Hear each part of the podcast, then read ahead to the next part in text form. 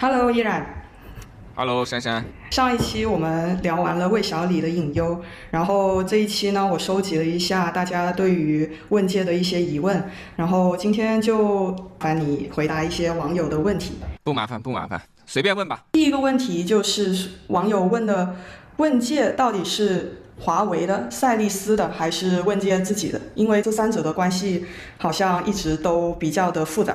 我觉得对于华为来讲，最重要的是问界它不是赛力斯；对于赛力斯来讲，最重要的是问界它不是华为。从商标上来讲，据我了解，问界是属于赛力斯的，啊，但是由于今天我们看问界 M 五、M 七这个车型，它的很多关键的命脉都把握在华为手里，华为控制了它的这个新车发布，控制了一些关键的产品规划和零部件的选择，自己的很多核心部件都和技术啊都植入到了这个车里边。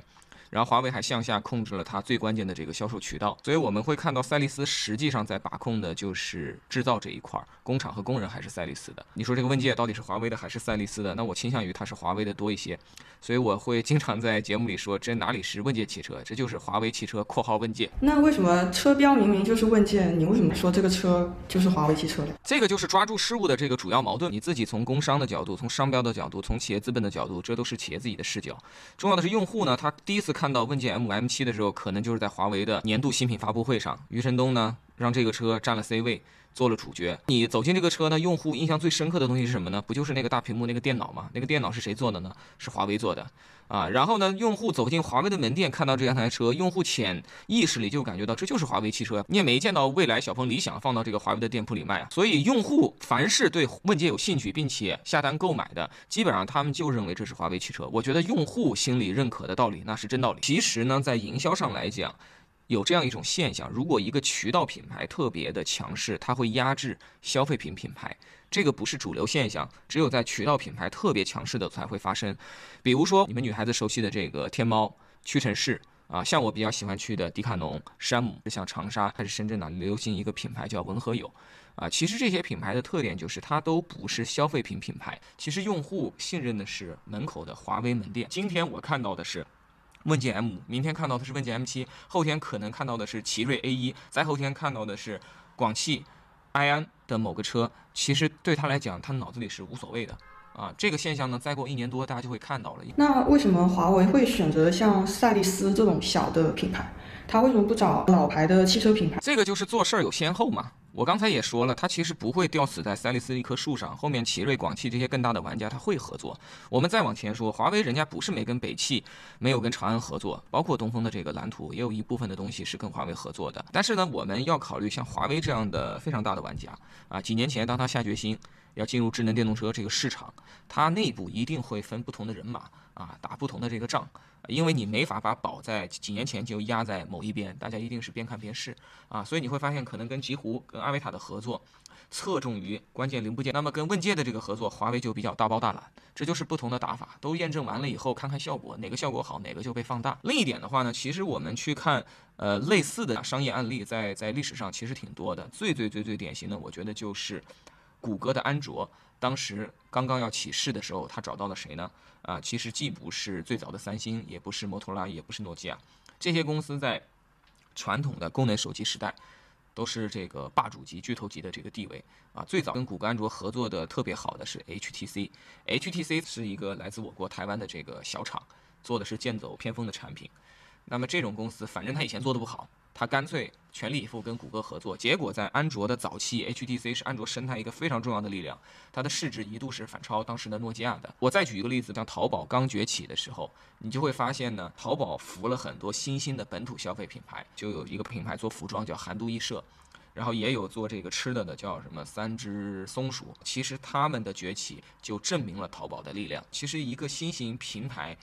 呃，它的那个启示其实就是看你能够给相对比较弱小草根的力量带来多大的这个赋能。很多车企今天为什么愿意投很大的资金建很大的工厂，布局很大的产能去跟这个华为合作复制问界？关键是问界成功了，连赛力斯这样的小厂，你都能够把它扶起来啊，人家原来自己卖一个月两三百，你现在卖大几千，其他的这个玩家当然就跟着你走。魏小李这些新势力，以及像传统车企、我们本土啦、外资的这些品牌，在面对华为问界的时候，他们会面临着什么样的挑战？我觉得挑战是很大的。客观的说，新势力啊，它能比当时的造车老势力能够快速崛起，突破口就是产品比较智能化，别人不重视的时候，它先重视，它组建了不同的。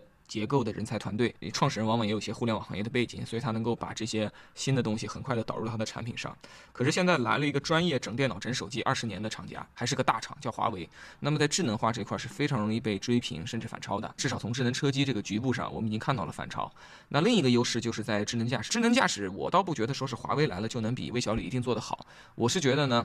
现在智能驾驶很明显走到了一个创新的瓶颈期，其实它的体验瓶颈是非常肉眼可见的。在这个情况下，你在前面啊没法继续往前跑，后面的人要来快速跟进，以华为的资金和人才密度，其实是比较呃容易的一个事情。但是我这里我也要说，多的网友。啊，可能是受了很多网络上各种各样的这种声音，背后都是可能 PR 的宣传啊，受他们的这个鼓动，觉得华为的自动驾驶激光雷达也是自己的，那个传感器也是自己的，这个算法也全面自研，结果也特别的爆炸。呃，其实这种现象主要还是华为的品牌光环，宣传自动驾驶的整车品牌可能有十个，供应商品牌可能有二十个，但是人们特别愿意相信一个叫华为的公司，虽然进入智能驾驶不是很早，但是一来就搞得很好。这就跟那个古代的老百姓，他们都特别愿意相信皇帝家用的金锄头大概率是金子做的，甚至具备某种自动这个挖掘技术，用起来特别不费力啊。因为人们不了解皇帝，但皇帝的名气太大了。华为的自动驾驶啊，如果真的这么神奇的话，你看那个北汽极狐，好像两年前就开始宣传他们跟华为搞了一个叫 HI 的高端合作版本，很多电动车媒体都报道过，出来的视频神乎其神。到现在这个东西量产了吗？新闻说是七月份量产了，量产以后，这到现在十月份都三个月了，你也没看见有几个真实用户在社交网络上把他们的用车体验发出来。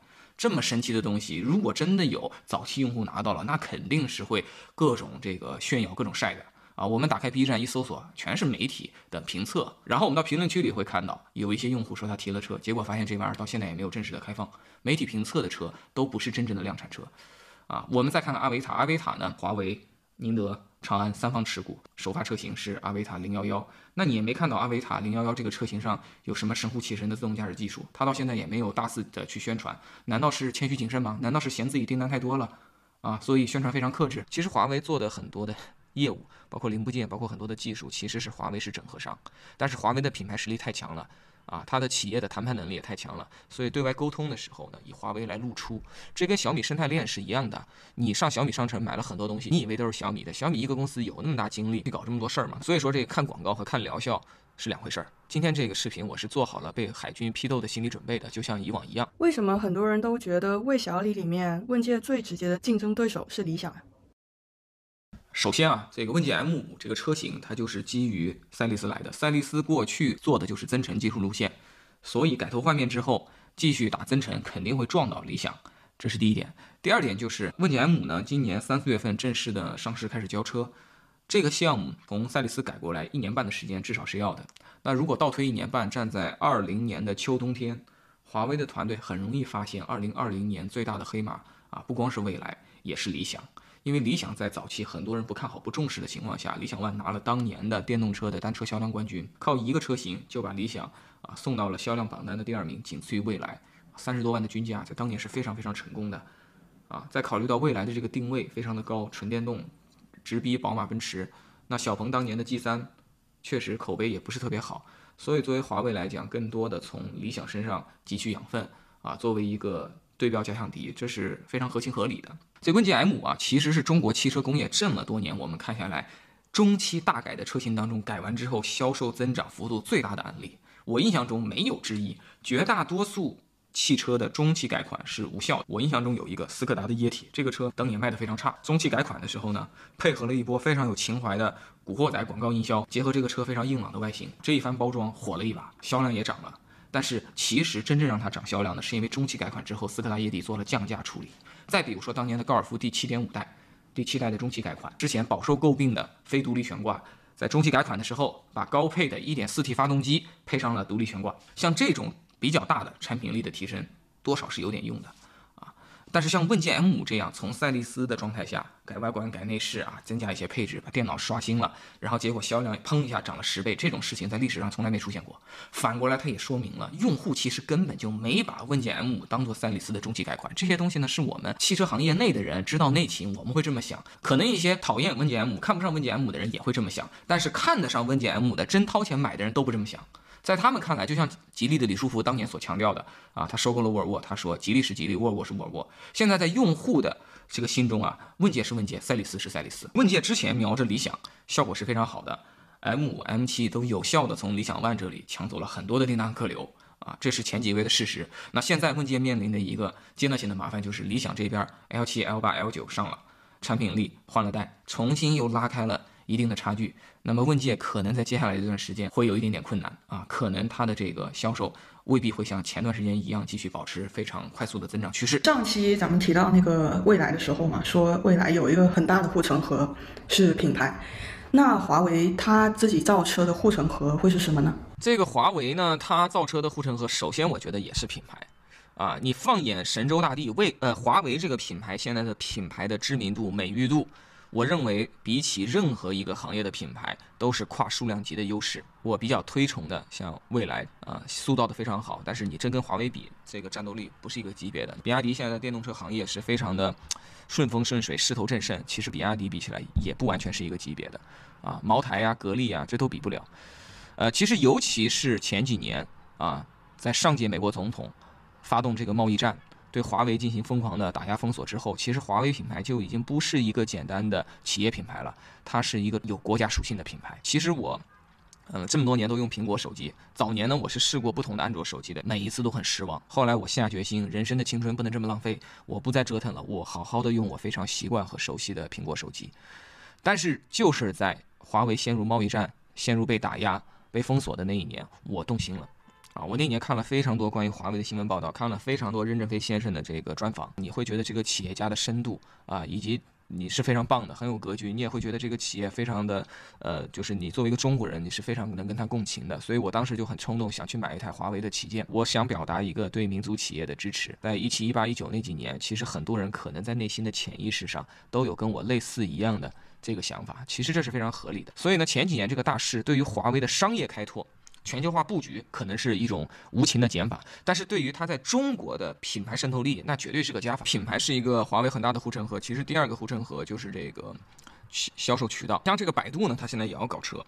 但是百度的销售渠道对于他搞车就不会有太大的帮助。百度的销售那是一群业务经理，他们是不面向个人消费者的。那么这个房地产公司呢，比如说像恒大，他造车，咱们就算他资金链没断，其实他的渠道能力呢也一般。之前有的人不懂，就说呢，这恒大的销售能力会很强，他到时候呢卖房送车，全国楼盘那么多，肯定没问题。你具体的去看一下，这个房地产楼盘的销售中心没有一个是长期开的，他们是流窜作案，打一枪换一个地方。开完盘卖光以后，这个团队就走了，而且他的这个销销售中心一般是跟着楼盘走，很多的楼盘都在郊区，它是住宅，它不是商圈。华为他擅长的这个销售零售业务呢，是手机、电脑、电视，他把它一打包啊，放到商场开个店。这样的销售渠道，它的特点就是自然客流很高，而且刚才说的这些三 C 数码产品，它的消费频次可能都在汽车的好几倍以上，所以说它的这个客流密度本身就是大的。用户可能进店的最开始的心态是说，我今天买一耳机，买一手机，但是呢，顺便我看到了挺不错的车，那顺便把车给看了啊，所以它用高频的消费品客流可以带动低频的消费品类，对它的汽车业务是非常有帮助的。像他这样的这个商圈店呢，华为在全国。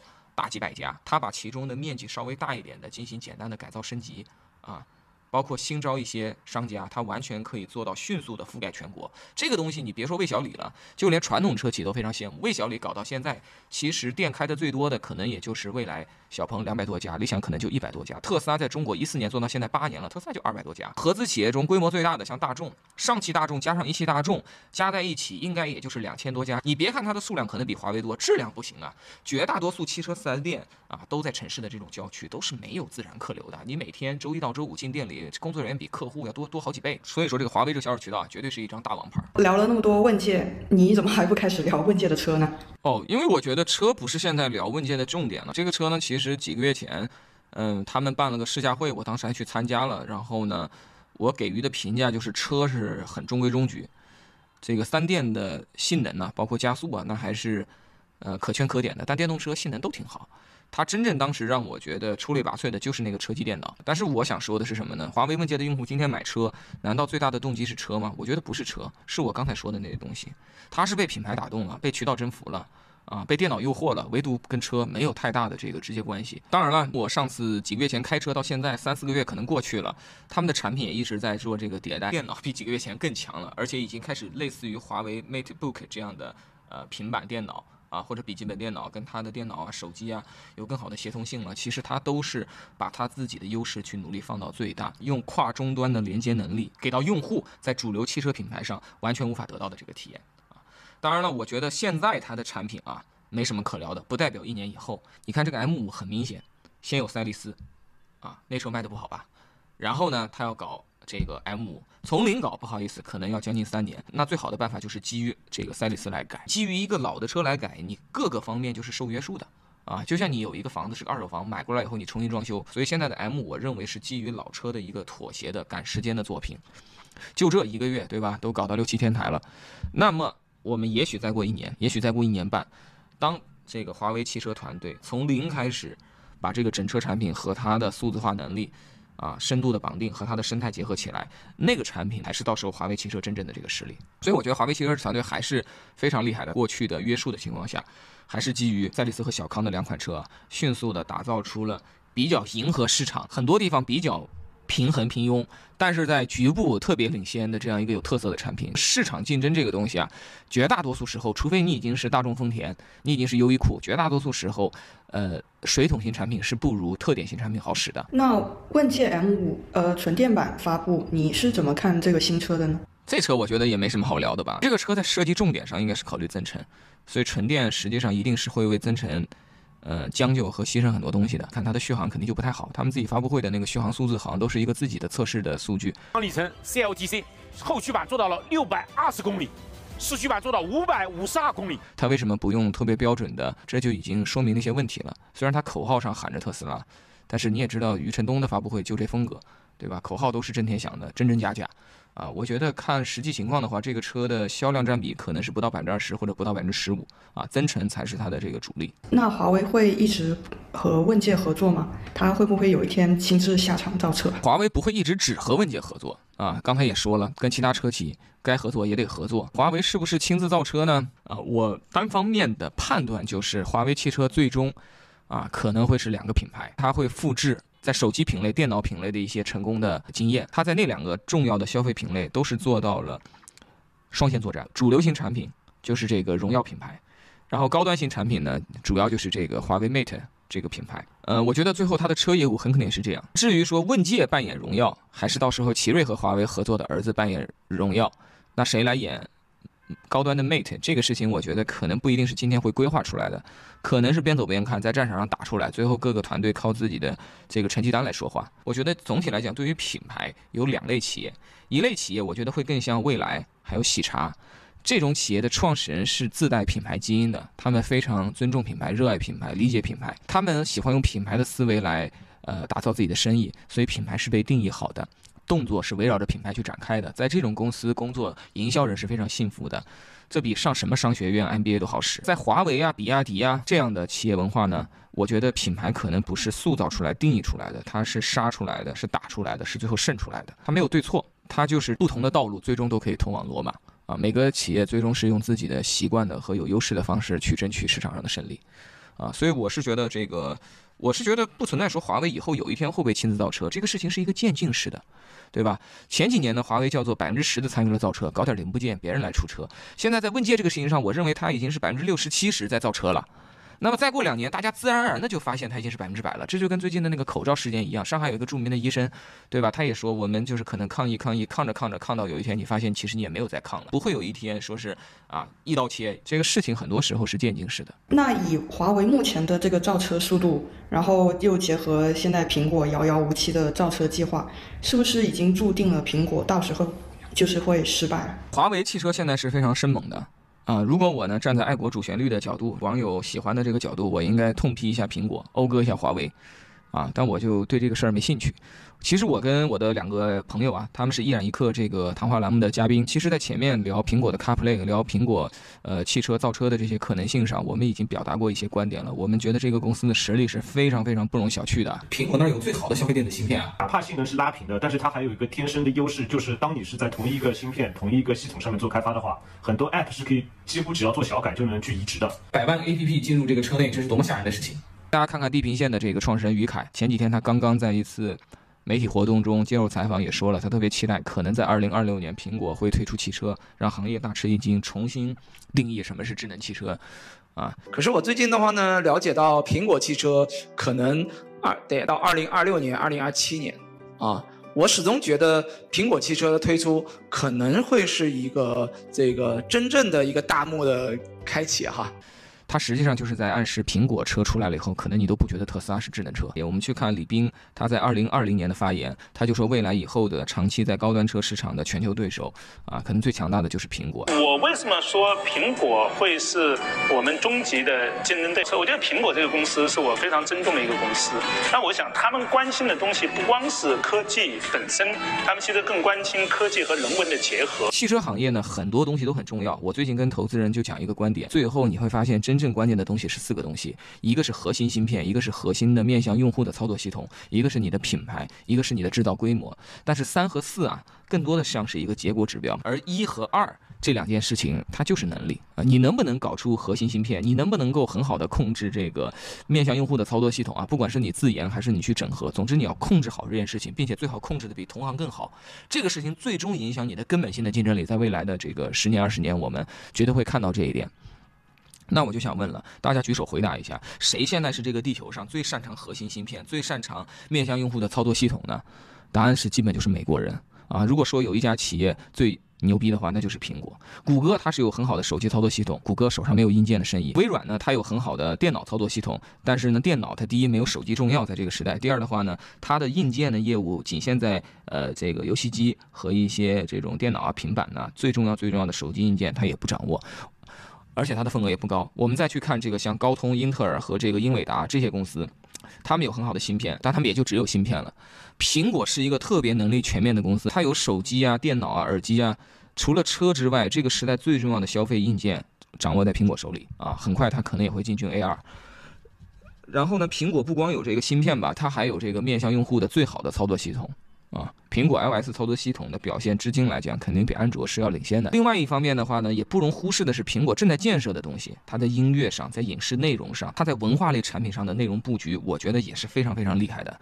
这个世界呢，是物质的，也是精神的。人类毕竟发展到现在，科技和生活水平已经比过去高很多。你会发现，现代人类非常非常大诉求是精神诉求。昨天还跟几个资深的这个财经记者前辈交流吃饭，我们就聊到一个现象。我说我小学的时候就订那个南方周末，我在湖北十买到南方周末。是我每个周的人生的乐事。最早我上这个体呃这个新浪体育的足球版的时候，AC 米兰、曼联的新闻，我每一条也能看两遍，每天去刷新 sports dot c n o dot cina dot com，就是你不断的等新闻出来，他们写稿速度实在太慢了。今天没有一个人会这么做了吧？今天你打开。啊，各个平台你就会发现，哇，这个内容太多了。然后因为你都呃看不完，所以他们干脆就呃对你进行 AI 推荐，呃把你伺候的好好的。假设今天有高度发达的智能手机，我们甚至假设自动驾驶技术也达到了比较先进，让人类的双手得到了比较好的解放。好，我问你，解放那天你干嘛？你今天躺在你家的床上和沙发上，你是不是就是刷这个抖呃抖音啊，刷不同的这些内容？那我问你，中国的哪个车企，美国的哪个车企，德国的哪个车企现在掌握了内容的能力？他们的内容能力跟苹果的内容业务比？是什么样的这个差异啊？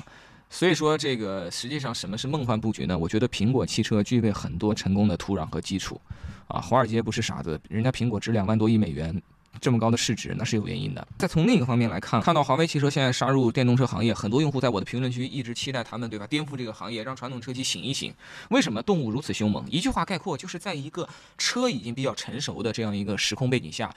人类的电脑和手机的能力是特别重要的能力，把这种新能力跟传统的车一融合，那就 生态化反就非常的有杀伤力。华为原来掌握的业务啊，如果不是手机和电脑，它如果说掌握的是这个像万科一样的房子，像宜家一样的家具啊，像格力一样的空调，像百度一样的搜索引擎啊，把这种能力拿过来跟这个车去生态化反，那对不起不好使。今天全球手机和电脑业务，如果我们选一个企业，谁是最成功的？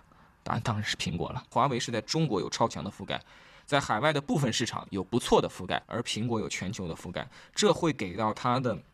总经理和董事会很大的信心，当他做车的时候，他是可以砸大钱的，他可以砸别人十倍的钱去做研发和设计。这两年一直有人观察这个苹果呢，就说苹果汽车搞不成，今天一个 VP 离职，明天一个自动驾驶大牛又走了，后天一个搞工厂的人不在了，啊，这个对于苹果这种公司来讲，这种折腾这都不叫事儿，啊，他可能就是在探索、探索、探索，每年可能花个十亿美金探索，烧着呗。他直到有一天，他感觉时机真的彻底到了，那个时候他会把他的爆发力使出来。这是苹果公司一贯的打法。就像张文翰总结的特别好，苹果这个公司是从来不敢为天下先的，他后发制人。这就跟那个我们看武侠电影，武侠电影里边，但凡上来就是给出致命一击、翻板斧特别猛的，一般都是后生，都是很年轻的这些啊新锐力量。你是少林方丈，你是武当掌门，你永远让对方先出三招，你只在你想出招的时候才出招，啊啊！所以呢，今天这个。